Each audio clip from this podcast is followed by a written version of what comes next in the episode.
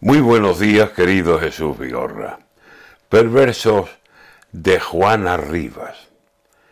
Entre lo que dicen unos y lo que otros explican, yo no sé si la verdad está abajo o está arriba.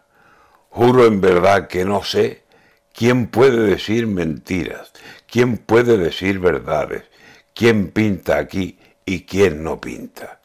Yo ya no sé si la Juana me refiero a Juana Rivas, tiene la culpa de algo o es inocente la chica. Yo no sé si se llevó a su hijo y a su hija, si fue secuestro tal vez, si fue invitación, si había intención de otros asuntos que ahora salen y salpican. La metieron en la cárcel, le permiten la salida, y ahora que sí, pero no, que si dicen que si visan.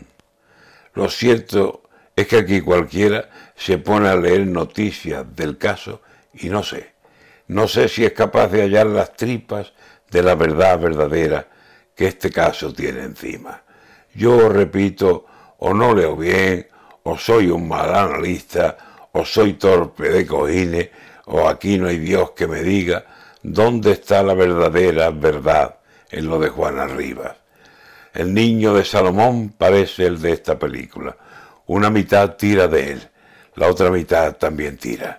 Y unas manos y otras manos tienen sus claves políticas, que si izquierda, que derecha, que si abajo, que si arriba, que si fuera, que si dentro, que si verdad, si mentira.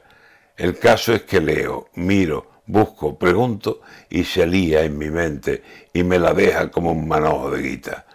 Así que pasan las horas y van pasando los días y cuanto más me aproximo, menos sé de Juan Arriba.